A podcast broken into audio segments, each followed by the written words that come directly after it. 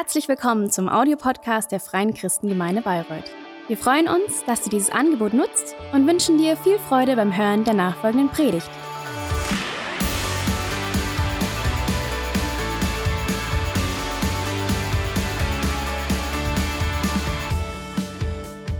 Heute ist Finale.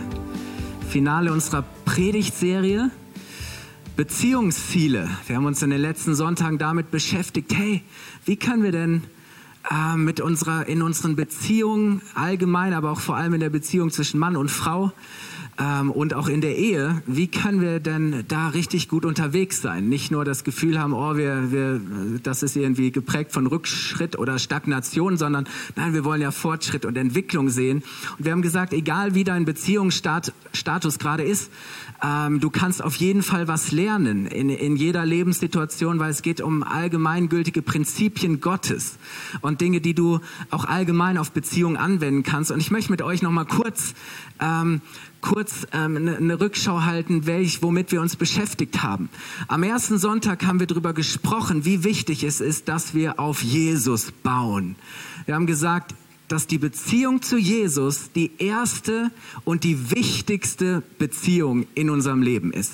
Jesus ist immer die Nummer eins, er ist das Fundament und dein Partner oder jede andere Beziehung kann nur an zweiter Stelle stehen. Aber wenn Jesus die Nummer eins ist, wirst du merken, wie alle anderen Beziehungen so viel besser werden. Also Jesus ins Zentrum zu rücken und zu sagen, wir bauen auf Jesus.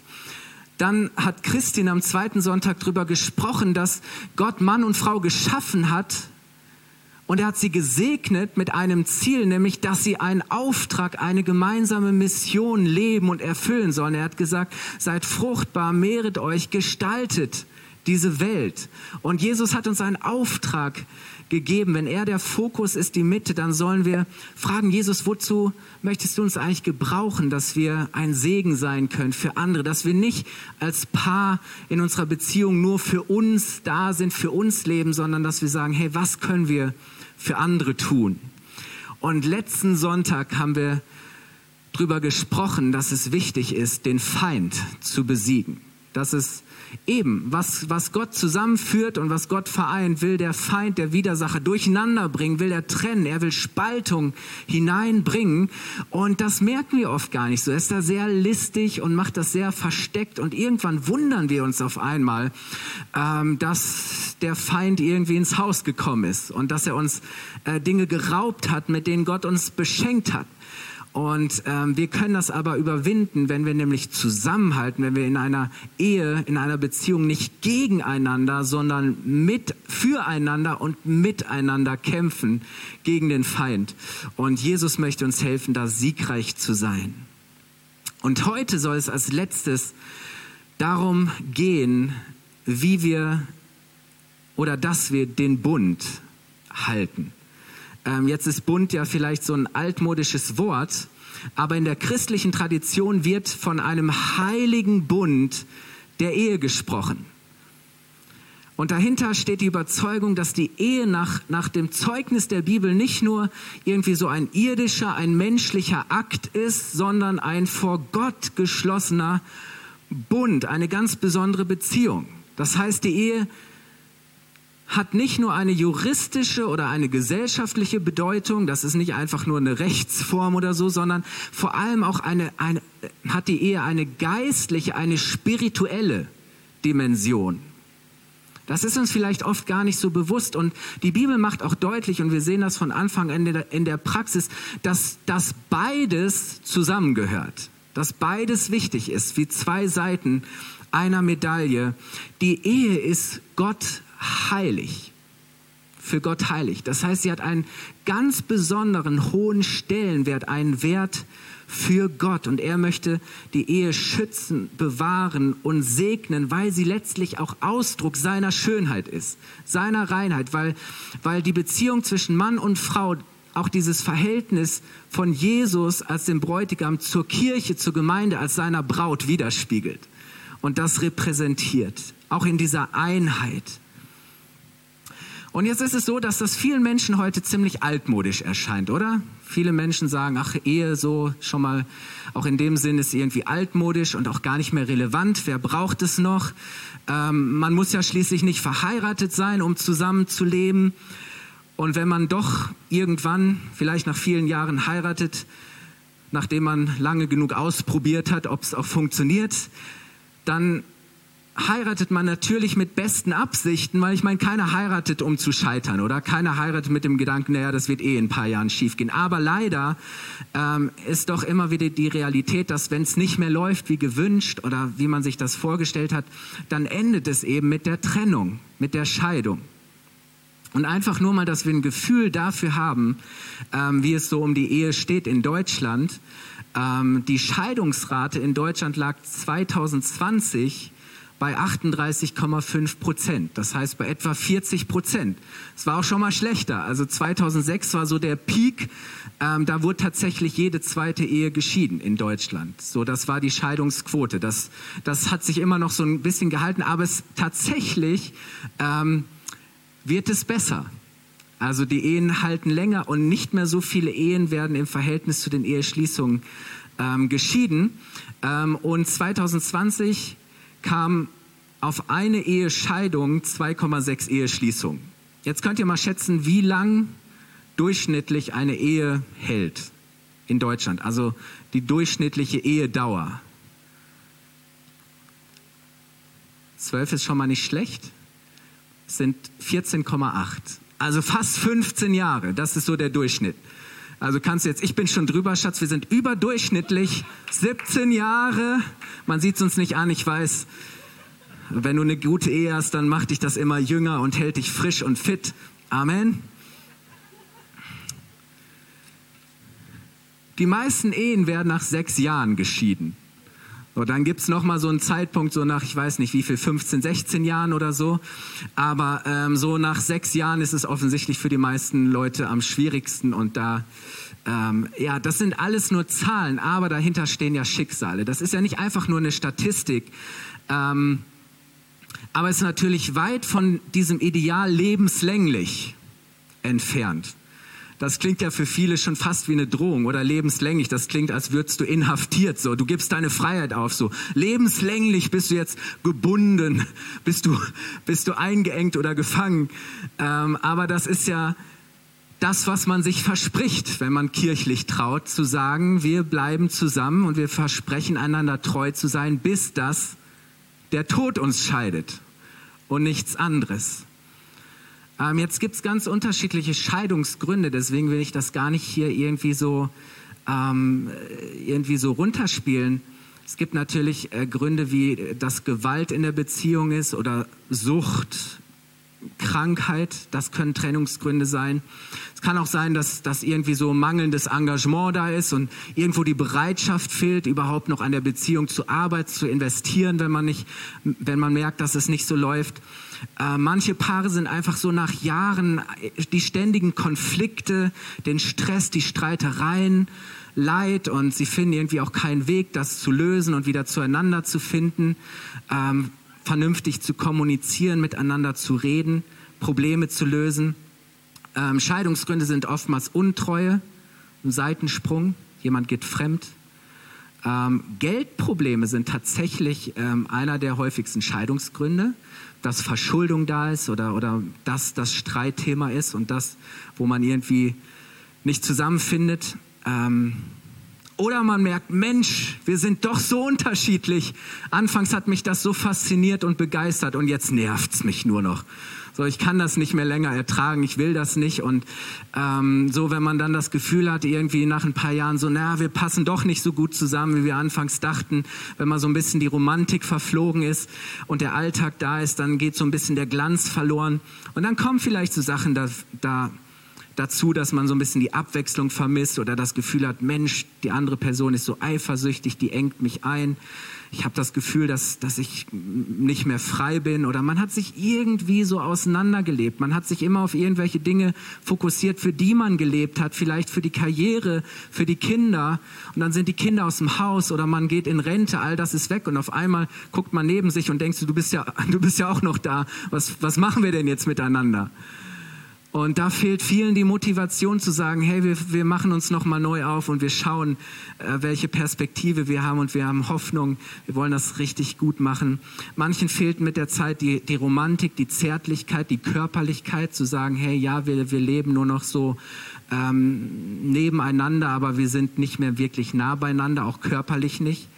Ähm, oder einfach, dass man anfängt zu rechnen und sagt, irgendwie ist das für mich eine Verlustrechnung. Wenn ich sehe, was ich, was ich gebe und was ich bekomme, dann kommt da ein Defizit raus. So und und meine Erwartungen und meine Bedürfnisse werden nicht gestillt und ähm, dann hat man das Gefühl, dass man das woanders irgendwo äh, besser hat oder besser bekommt. Also es kann ganz vielschichtig sein.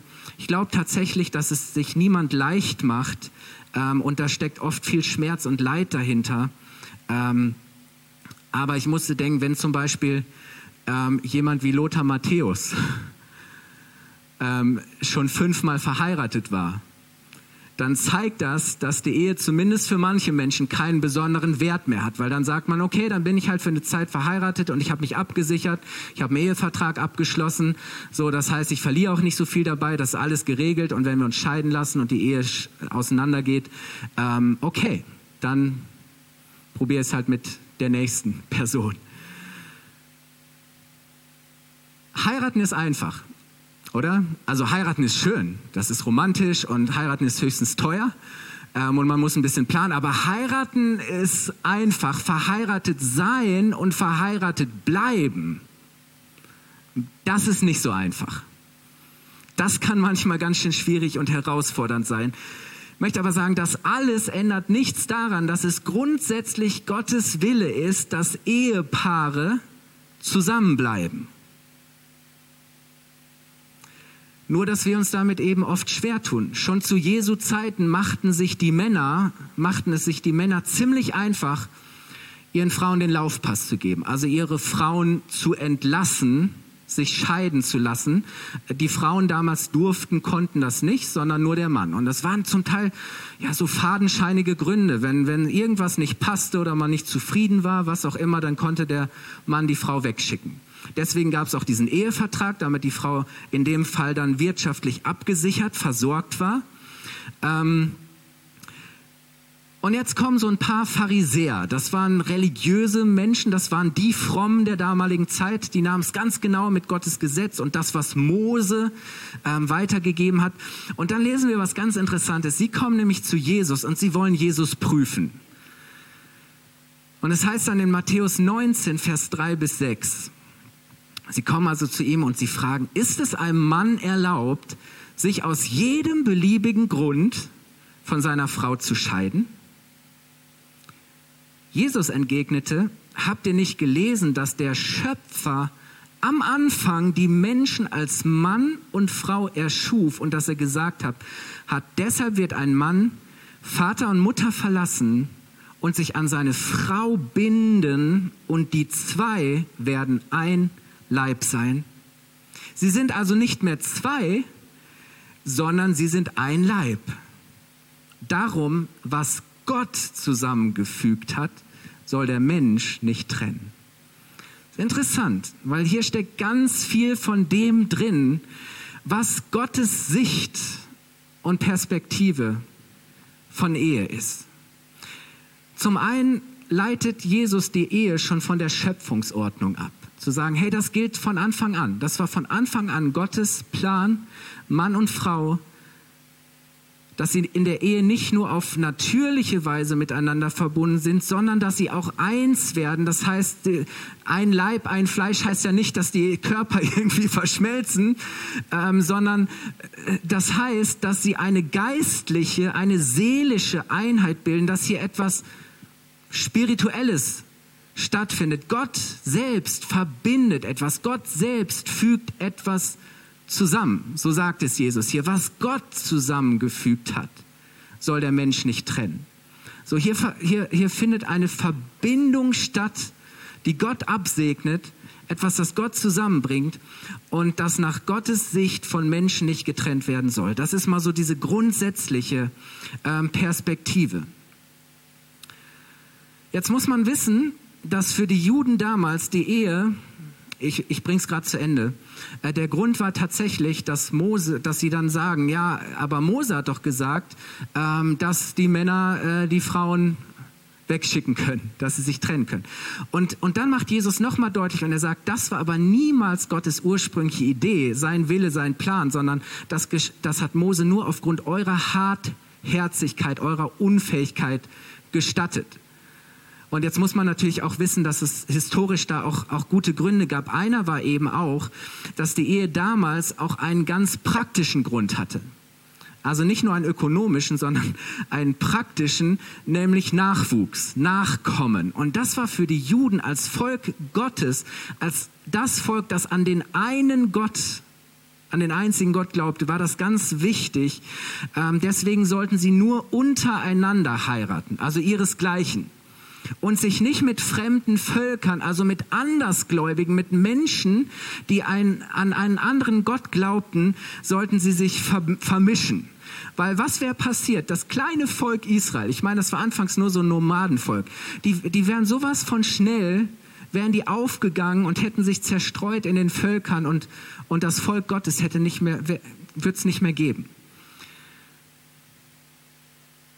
Und irgendwann fingen aber die, die jüdischen Männer, die Männer in Israel an, äh, ihre Frauen wegzuschicken, ähm, um eben doch andere Frauen zu nehmen, von anderen Völkern. Ach, guck mal, die, die in der Nachbarschaft, die sind auch ganz schön. Und, und dann fingen sie aber an, auch deren Götter anzubeten. Das war der Grund.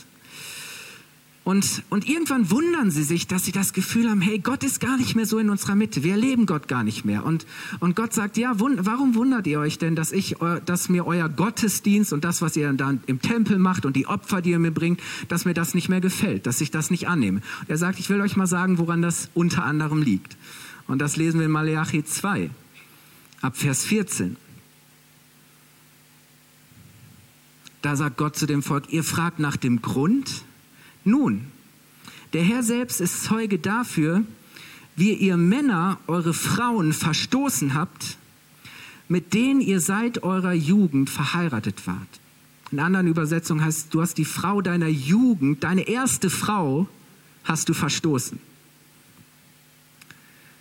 Ihr habt ihnen die Treue gebrochen, obwohl ihr mit ihnen, und jetzt kommt hier die Formulierung, einen Bund fürs Leben geschlossen habt, einen Bund fürs Leben und sie immer an eurer Seite waren. Hat Gott euch nicht zu einem Leib und einem Geist vereint? Und warum hat er das getan? Er wollte, dass eure Nachkommen zu seinem Volk gehören. Darum nehmt euch in Acht und haltet euch an den Treueeid, den ihr einst euren Frauen geschworen habt. Denn der Herr, der allmächtige Gott Israels sagt, ich hasse Ehescheidung oder in anderen Übersetzungen heißt es Entlassung. Ja, ich verabscheue es, wenn ein Mann seiner Frau so etwas antut. Darum nehmt euch in Acht und brecht euren Frauen nicht die Treue. Es geht natürlich auch andersrum, aber wie gesagt, damals war es halt so, dass es, wenn dann nur vom Mann ausgehen konnte. So, jetzt muss man diese Stelle natürlich in, in ihrem speziellen Kontext auch betrachten. Aber hier macht Gott ganz grundsätzlich klar, dass die Ehe in seinen Augen ein Bund fürs Leben ist. Weil das ist ja, was Gott selbst sagt. Ihr habt einen Bund fürs Leben geschlossen. Und Gott macht auch deutlich, dass er Mann und Frau in der Ehe zu einem Leib und einem Geist vereint. Das heißt, hier ist eine, eine, eine, eine geistliche Verbindung und deshalb kann Gott nicht anders, als wenn dieses, was Gott zusammengefügt hat, was er vereint hat, wenn das getrennt wird, wenn dieser Bund, diese Bundesbeziehung gebrochen wird, dass Gott sagt, hey, das verabscheue ich. Das, und, und, und Gott spricht sogar ziemlich radikal für uns irgendwie, wo wir sagen, oh, das ist ja ganz schön krass, aber er sagt, ich hasse Scheidung. Und, und das, ist, das ist nicht, was ich will. Das entspricht überhaupt nicht meinem Herz und meinem Willen für euch. Und können wir das einfach mal so stehen lassen? Ich möchte es gar nicht kommentieren. Aber Gott teilt sich hier selber uns auch mit und das macht doch deutlich, welchen Stellenwert die Ehe in Gottes Augen hat. Und jetzt mögen vielleicht manche sagen, na ja, das ist so ein bisschen alttestamentlich und das ist ja der Gott des Alten Testaments und im Neuen ist es doch ganz anders. Nee, nee, also zum einen ähm, steht Jesus voll in dieser Linie, dass er, dass er diesen, diesen Herzschlag und diesen Willen Gottes bestätigt. Aber auch Paulus geht darauf ein. Wir lesen zum Beispiel in Hebräer 13, Vers 4, und das ist ein Wort an die, an die Gemeinden.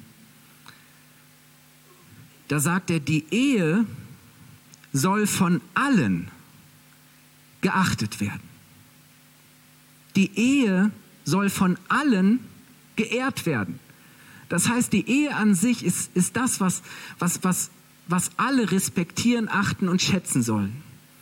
Und dann sagt er, ihr dürft das Ehebett nicht durch Untreue beflecken, denn Gott wird jeden verurteilen.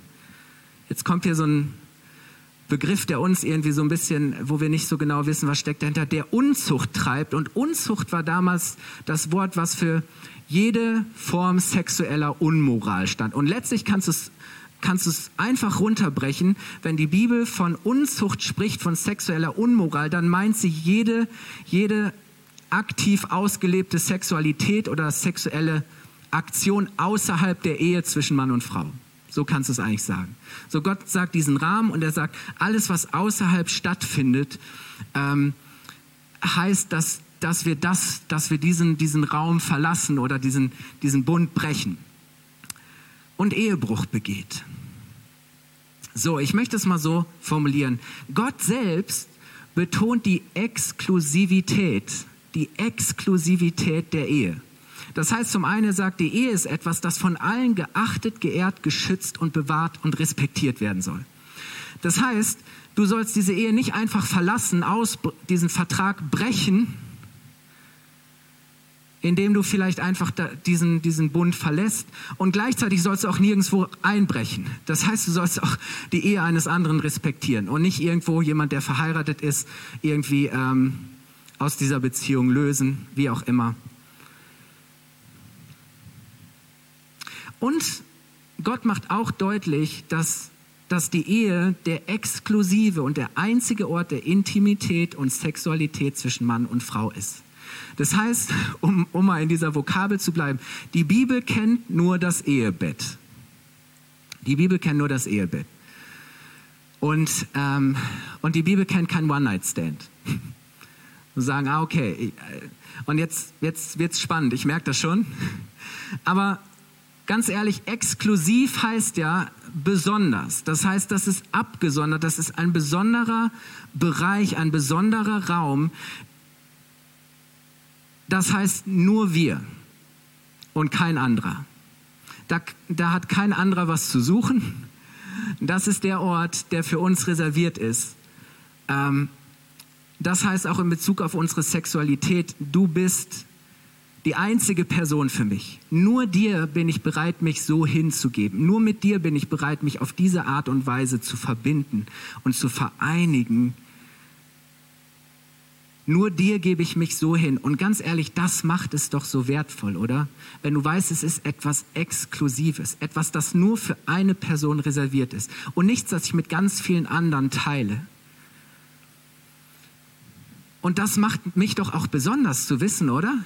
Dass ich die Einzige bin, dass ich der Einzige bin, dass es diesen Raum gibt, der nur für uns reserviert ist, der exklusiv ist. Und wenn man aber diesen Ort verlässt, wenn man die Treue bricht oder wenn man meint, hey, Sex ohne Ehe ist okay, dann lebt man eben im Widerspruch zu Gottes Willen. Dann verlässt man diesen Bereich, diesen, diesen heiligen göttlichen Raum, diesen Rahmen. Und die Konsequenzen davon erleben wir in so viel, so viel Schmerz und Leid. Jetzt denken vielleicht einige, ja, das ist ja wieder klar hier die Kirche. Ähm, immer nur, ja, äh, kein Sex vor der Ehe. Ähm, also Grund, eigentlich äh, spricht die Bibel von kein Sex außerhalb der Ehe. So. Ja, es ist nicht nur vor der Ehe, sondern auch ähm, äh, nach der Ehe und es ist egal, wo und wie, in welcher Form.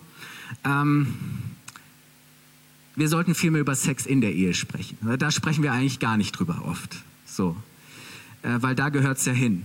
Und da soll es ja auch stattfinden ich möchte es mal so sagen, Sex in der Ehe, in dieser Exklusivität ist heilig. Sex ohne Ehe wird beliebig. Sex in der Ehe ist heilig, ist etwas Besonderes, etwas Exklusives. Sex ohne Ehe, außerhalb der Ehe, wird beliebig.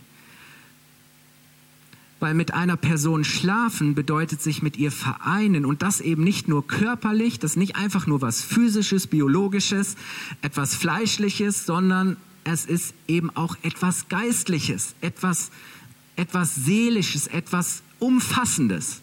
So, und ich glaube, wir müssen ganz neu das auch verstehen, warum das so wichtig ist.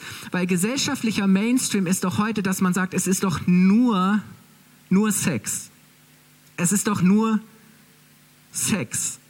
Das kann man doch einfach so mit jedem jederzeit haben, wie man will. Dafür muss man doch nicht verheiratet sein. Wozu? Warum mich deshalb erst an eine Person lebenslänglich binden müssen, oder? Warum Verantwortung? Warum Verpflichtung? Warum Beziehung? All das pflegen? Ähm, es ist doch nur Sex. Das kann ich doch haben, auch ohne Treue, auch ohne Verbindlichkeit. Und wisst ihr, das ist dieser Gegensatz, den die Bibel eigentlich deutlich macht. Unverbindlichkeit und Ausschließlichkeit. Sagen, entweder es ist etwas Exklusives oder es ist etwas völlig Profanes, Normales. Es ist nur Sex. Aber dafür, das ist nicht Gottes Idee. Und wisst ihr, damals dachten auch die Christen in Korinth, jetzt dachten so, die haben auch gedacht, hey, es ist doch nur mein Körper. Was ich mit meinem Körper mache, ist auch völlig egal. Das berührt doch nicht meinen Geist, meine Seele. Ähm, und, und das war für sie normal, weil in Korinth gab es den, den Aphrodite-Tempel und damals war es normal, wenn die Männer irgendwie Lust hatten und Druck, dann gingen sie halt da zum Tempel und da waren die Tempelprostituierten. Und ähm, dann konnte man da halt so sein, seine Lust stillen und, und sich seine Befriedigung holen. Da war gar nichts dabei. Das konntest du einfach so machen. So wie, man, wie wenn man heute irgendwie ins Bordell geht oder so. Und für sie war das völlig egal, weil sie gesagt haben, na, es ist doch nur mein Körper, es ist doch nur Sex. Und jetzt sagt Paulus, nee, nee, nee, Leute. Ähm, und er sagt folgendes in 1. Korinther 6, Vers 16 bis 20. Und das ist lass es einfach mal auf dich wirken. Da sagt er, denn wer sich mit einer Prostituierten einlässt, der wird ein Leib mit ihr. Ist euch das nicht klar? Es heißt ja schon in der Heiligen Schrift von Mann und Frau, die zwei werden eins sein mit Leib und Seele. Wenn ihr dagegen in enger Verbindung mit dem Herrn lebt, werdet ihr mit ihm eins sein durch seinen Geist. Das heißt, ihr gehört jetzt zu Jesus. Ihr seid sein Körper. Ihr seid ein Tempel von Jesus, in dem Gott wohnt mit seiner Gegenwart. Sein Heiliger Geist erfüllt euch. Und deswegen heißt es dann weiter, hütet euch vor jeder verbotenen sexuellen Beziehung, Unzucht. Denn mit keiner anderen Sünde vergeht man sich so sehr am eigenen Körper, wie mit sexuellem Fehlverhalten? Oder habt ihr etwa vergessen, dass euer Körper ein Tempel des Heiligen Geistes ist, der in euch wohnt und den Gott euch gegeben hat? Ihr gehört also nicht mehr euch selbst. Gott hat euch freigekauft, damit er ihm gehört und deshalb lebt so, dass ihr mit eurem Körper Gott Ehre bereitet. Wow, So, wir, wir leben ja heute so selbstbestimmt, oder? Zu sagen, hey, mein Körper gehört mir. Ich weiß, es steht auch in einem anderen äh, Kontext. Aber das ist ja zu sagen, hey, das ist mein Körper und damit kann ich machen, was ich will. Und das ist auch egal. Ähm, aber Paulus macht deutlich, hey, wenn wir zu Jesus gehören, wenn er in uns lebt, wenn, wenn unser Körper ein Tempel ist, ein Wohnort Gottes, dann ist es nämlich nicht egal, was wir mit unserem Körper machen. Und deswegen funktioniert das nicht, wenn wir zu Jesus gehören und sagen, hey, es ist, es ist doch nur eine Ehe. Es braucht doch keine Ehe. Oder es ist nur Sex und es reicht doch vielleicht auch nur das Standesamt. Das ist interessant und damit möchte ich eigentlich schon auf die Zielgeraden kommen, wenn man sich von Anfang an anschaut, in welcher Tradition oder wie die Juden von Anfang an ähm, die Ehe geschlossen haben oder vollzogen haben. Es gab nämlich, die, die, die Hochzeit wurde, bestand aus drei Teilen oder es gab drei Bedingungen, die erfüllt sein mussten für eine gültige Ehe. Also alle drei Dinge mussten zusammenkommen und zwar in der Reihenfolge, äh, wie ich es jetzt beschreibe. Das erste ist die Verlobung. Ähm, da wurde ein Ehevertrag geschlossen, der wurde nur vom Mann gezeichnet, weil nur der Mann hatte Pflichten. Waren vier oder fünf Pflichten. Das heißt, er musste dafür sorgen, dass seine Frau gut gekleidet ist, dass sie genug zu essen hat, dass er sich ihr nicht enthält, dass sie nachkommt, Kinder bekommen kann. Er sollte sie respektvoll behandeln und ich glaube noch eine fünfte Sache fällt mir jetzt nicht ein. Ähm, und er hat diesen Vertrag äh, geschlossen und es wurde auch ein Brautpreis festgelegt. Der war, das war dazu gedacht, dass wenn der Mann starb und die Frau verwitwet war oder der Mann der Frau die Frau entlassen hat, dass die Frau versorgt war weil damals gab es eben noch diese wirtschaftliche Abhängigkeit. So, es wurde dieser Ehevertrag geschlossen und damit hat der Mann die Frau erworben, so wurde das gesagt. Und, und damit galt die Ehe schon mal als gesetzlich ähm, geschlossen, aber man lebte dann noch nicht zusammen, sondern man blieb vorerst räumlich getrennt. Anfangs lagen da noch einige Monate dazwischen ähm, später hat man das äh, zusammengefasst. Das ist was wie bei uns häufig, aber wird jetzt mittlerweile auch kaum noch praktiziert, dass man irgendwie am Tag, an dem einen Tag standesamtlich und am nächsten Tag gleich kirchlich ähm, heiratet. So, und dann, das war die Verlobung. Und dann kam als zweites irgendwann die tatsächliche Trauung, die Eheschließung. Das war so, was wir ähm, die kirchliche Trauung nennen. So, dann war damals nicht der Pastor oder Priester da, sondern der Rabbi und, und, und dann gab es verschiedene Segenssprüche. Ähm, und und äh, das, das Paar hat zwei Gläser Wein getrunken. Ähm, da steckte natürlich auch eine Symbolik hinter und dann wurden sie beglückwünscht. Aber, und das ist jetzt auch interessant, ähm, jetzt denkt man, okay, und dann sind sie rausgegangen und dann war, wurde gefeiert und alles war gut. Nein, nein. Ähm, damit war noch nicht die dritte und letzte Bedingung für eine gültige Ehe erfüllt, weil es fehlte noch das sogenannte Jichut. Und das war das erstmals miteinander alleine gelassen werden. So. Jetzt braucht es nicht so viel Fantasie, sich vorzustellen, wozu das äh, denn gedacht war. Man nannte das dann auch die Brautkammer oder das Zelt, wie auch immer. Und ursprünglich wurde dann tatsächlich der Beischlaf vollzogen. So. Und die Gäste feierten weiter, die warteten, bis das Brautpaar zurückkam. Also damals hat man ja mehrere Tage gefeiert. Das war jetzt nicht so, dass man irgendwie Druck hatte, jetzt schnell Quickie und dann äh, so, dann äh, die Gäste warten auf uns, wir müssen das jetzt hier schnell machen. Ähm, aber tatsächlich galt die Ehe erst nach dem Beischlaf als vollzogen. Erst dann, danach, wurde die Eheschließung offiziell anerkannt. Und dann feierte man mit den Gästen. Heute wird das bei den orthodoxen Juden, bei den Frommen immer noch so gemacht, aber es hat natürlich nur noch einen symbolischen Charakter. Es gibt diesen Raum immer noch und da kann sich das Brautpaar einfach kurz zurückziehen, einen kleinen Snack, eine Erfrischung, mal kurz Luft holen, sich kurz austauschen, vielleicht äh, ein paar persönliche Worte ähm, austauschen und ein paar Karten lesen und dann macht man sich frisch und dann kommt man halt wieder zu den Gästen so. Ähm, aber es ist doch interessant, ähm, dass diese drei Dinge, die wir ja heute eigentlich auch haben, dass, dass die schon so dazugehörten. Und, und dass erst, wenn alle drei Dinge zusammenkamen und auch in dieser Reihenfolge die Ehe tatsächlich als gültig anerkannt war. Und zwar gesellschaftlich, also rechtlich und natürlich auch entsprechend religiös. Ähm, und es ist so interessant, weil ich finde, dass das eben zeigt, dass die Ehe und die Sexualität als etwas Heiliges angesehen werden. Etwas, das Gottesdienst ist, etwas, das Gott ehrt, das Gott repräsentiert, etwas, worin er gegenwärtig ist. Und bei den Juden wurde die Trauung deshalb, und das fand ich so interessant, als ich das gelesen habe, Heiligung genannt. Also diese Trauung wurde Heiligung genannt. Man bereitete sich darauf vor, indem man sich reinigten. Ähm, die, die Männer haben, haben Buße getan, ihre Sünden bekannt und sie haben ein Gebet gesprochen, das immer von den Juden am großen Versöhnungstag gesprochen wurde. Also an dem Tag, wo man sich daran erinnert hat und in Anspruch genommen hat, ähm, dass Gott das Volk Israel in Ägypten bewahrt hat, weil sie das Blut des Lammes an die Türpfosten ähm, gestrichen haben und Gott sie deshalb verschont hat von ihren Sünden, dass er sie gerettet und erlöst hat. Ähm, und, und das war der Zusammenhang. Und auch die Frau reinigte sich. Das heißt, man machte deutlich, hey, hier ist etwas Heiliges, etwas, hier passiert etwas Besonderes, etwas Göttliches.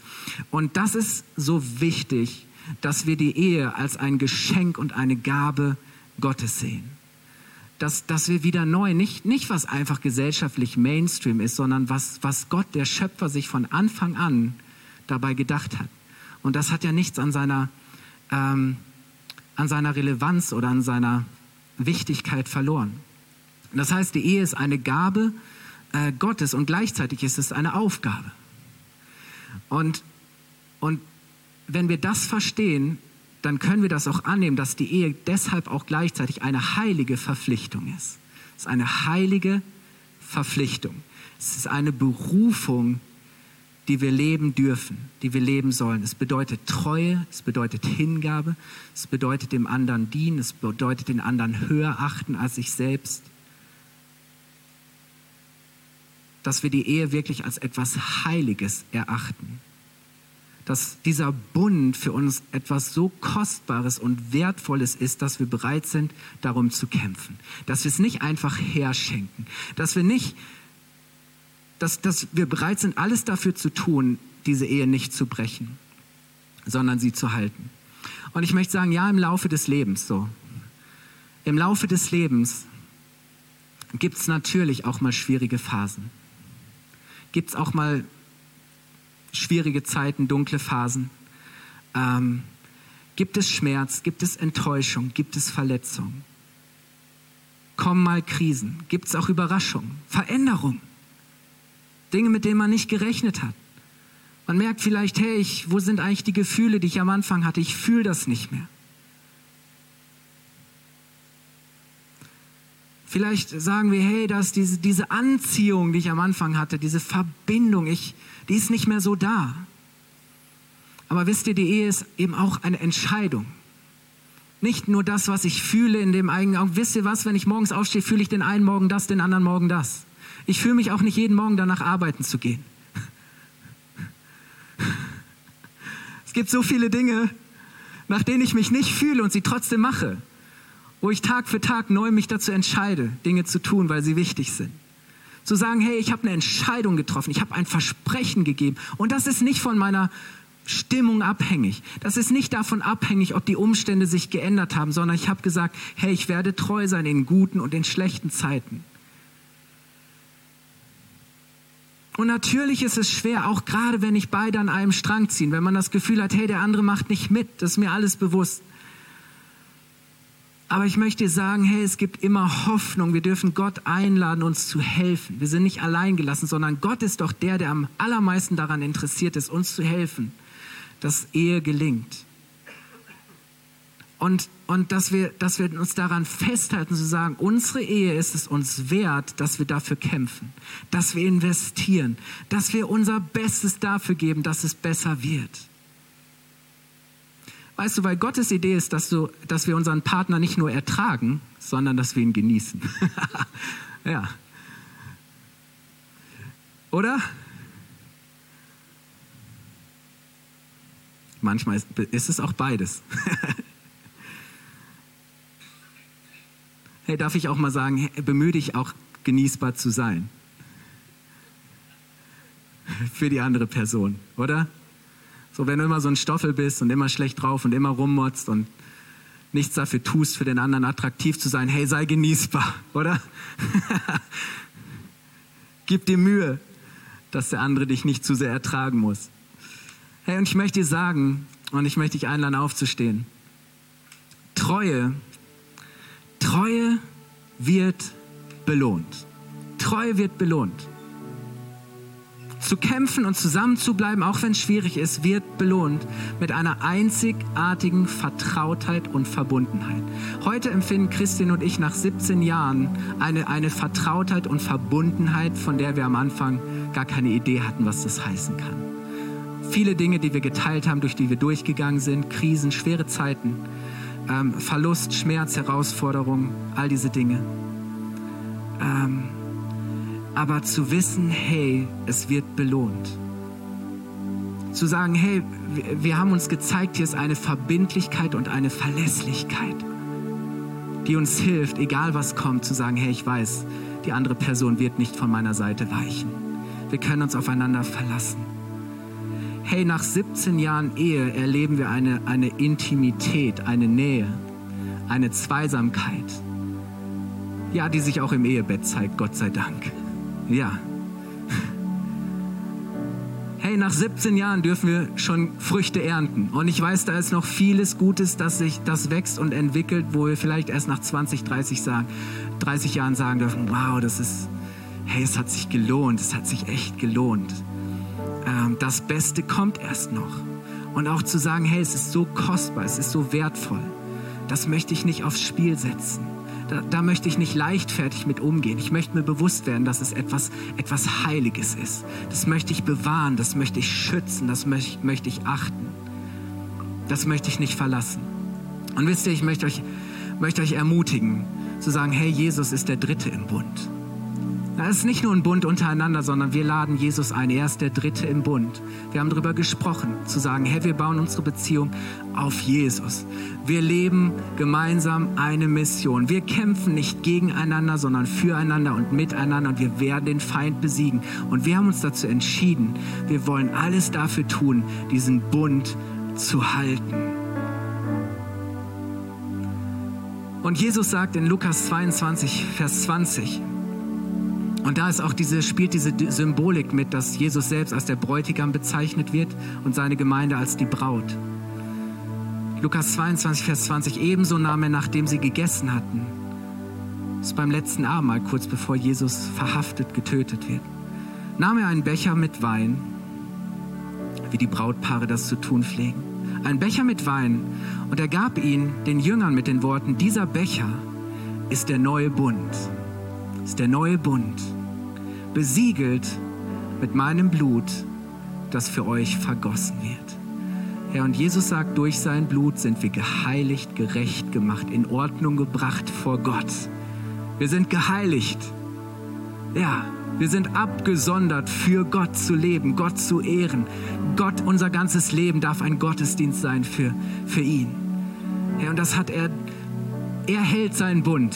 Er hält seinen Bund. Er steht zu seinem Bund. Er ist treu, selbst wenn wir untreu sind. Er ist immer für uns da. Wir dürfen sein Blut in Anspruch nehmen. Sein Blut hat die Kraft zu retten, zu versöhnen, zu heilen, zu vereinen. Er befreit und erneuert. Er inspiriert und er erfüllt auch mit neuer Hoffnung, mit neuer Vision, mit einer neuen Perspektive für deine Ehe. Oder auf das, was du dir vielleicht wünschst, zu sagen, hey ja, ich entscheide mich heute schon, das ist, was ich leben möchte. Das ist, worin ich sein möchte. Herr, und auch zu wissen, Jesus ist, Jesus ist mein Bräutigam. Hey, ich darf in diesem Bund mit Jesus leben und auch darin darf ich so vieles von dem empfangen, was, was, was in mir an, an, an Bedürfnissen ist. Ich darf auf Jesus bauen, ich darf eine Mission leben. Ich, hey, ich darf siegreich gegen den Feind sein und, und ich darf den Bund halten. Den Bund mit Jesus und den Bund mit der Person, der ich versprochen habe, ein Leben lang an ihrer Seite zu sein. Ich möchte ähm, zum Abschluss ähm, beten und lass uns die Augen geschlossen halten. Wir haben gesagt, die Beziehung zu Jesus ist die erste und wichtigste Beziehung in unserem Leben. Er ist das Fundament, auf das wir alles bauen. Wenn wir auf ihn bauen, dann bauen wir richtig. Dann bauen wir, was hält, was trägt, was bleibt. Und wenn du heute Morgen hier bist und sagst, ja, ich möchte, diese Beziehung zu Jesus eingehen. Ich möchte in diesen Bund eintreten. Ich möchte seine Vergebung. Ich möchte versöhnt werden mit Gott. Ich möchte wieder zurückfinden zu meinem Vater im Himmel. Ich möchte dieses Angebot annehmen, diese Einladung. Ich möchte mit Gott leben. Ich möchte sein Kind sein. Wenn du das heute Morgen tun möchtest, diese Entscheidung treffen möchtest, ähm, dann kannst du jetzt mit mir kurz deine Hand heben und Gott ein Zeichen geben, auch wenn du am Livestream bist dann bete ich jetzt für dich. Vater, ich danke für jeden, der diese Entscheidung jetzt trifft. Ich danke dir, Jesus, dass du diesen Bund besiegelt hast mit deinem Blut, dass du dich hingegeben hast für uns, dein Leben gelassen hast für uns, weil du mit uns zusammen sein möchtest für immer und ewig. Und ich danke dir, dass wir das annehmen dürfen und dass du jeden, der jetzt Ja gesagt hat, in seinem Herzen die Bestätigung gibst, dass er geliebtes Kind Gottes ist und dass nichts und niemand uns trennen kann von deiner Liebe, Jesus. Dafür danke ich dir. Ich möchte für alle Ehepaare beten heute. Wenn ihr hier seid und nochmal neu auch vielleicht das bekräftigen wollt, nochmal neu auch sagen müsst, ja, das gilt auch nach 5, nach 10, nach 15, 20, 30, 40 Jahren.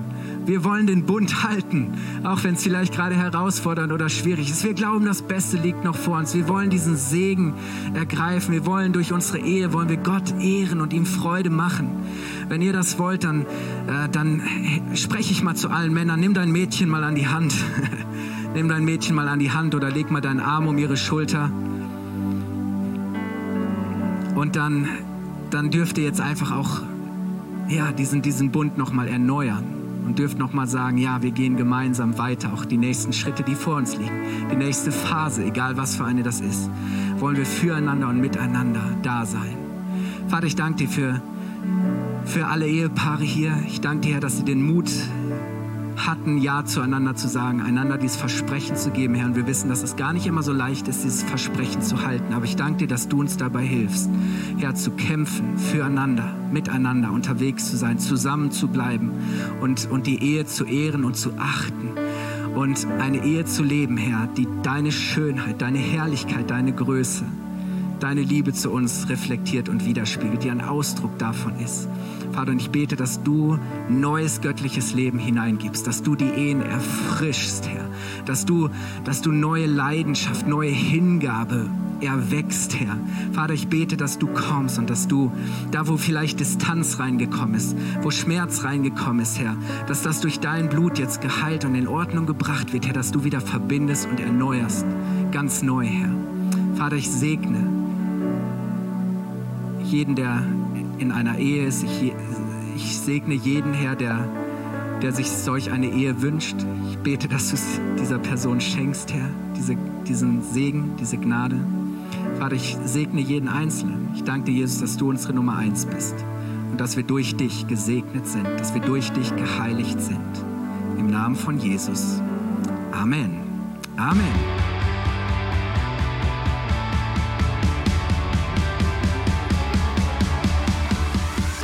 Hat dir die Predigt gefallen? Gerne kannst du sie mit Freunden teilen oder uns einen kurzen Kommentar hinterlassen. Noch mehr würden wir uns aber freuen, dich persönlich kennenzulernen.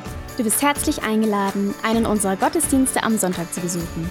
Alle Infos findest du unter www.fcg-bayreuth.de.